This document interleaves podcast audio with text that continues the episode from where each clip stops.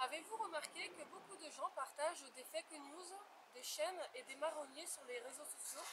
On dit des marronniers parce que ça revient à chaque saison comme les fruits. Ces chaînes ou fake news, ça peut être par exemple la confidentialité des photos Facebook, les histoires de chiens retrouvées sur la route latérale ou comme actuellement la fameuse chaîne sur la semaine de l'autisme.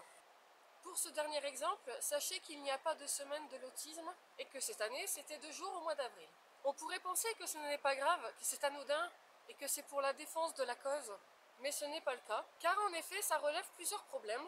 Tout d'abord, ces organisateurs, ces gens qui luttent pour cette cause, auraient sûrement préféré euh, un partage au moment, euh, au moment de, ces, de ces deux jours, on va dire, euh, ou même un peu avant. Au-delà de ça, nous aimerions attirer votre attention sur le manque d'esprit critique que cela induit. En effet, on pourrait penser qu'il n'y a rien de grave à partager ce genre de chaîne ou fake et qu'il y a peu ou pas de conséquences, mais ce n'est pas le cas. Si nous manquons d'esprit critique pour des choses anodines, qu'en sera-t-il pour des sujets plus importants?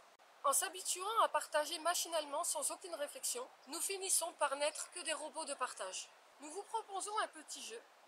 Apprenez à exercer votre esprit critique sur ces petits sujets anodins vous seriez surpris de découvrir que ce que vous alliez partager n'est qu'un fake ou une chaîne dénuée de fondement.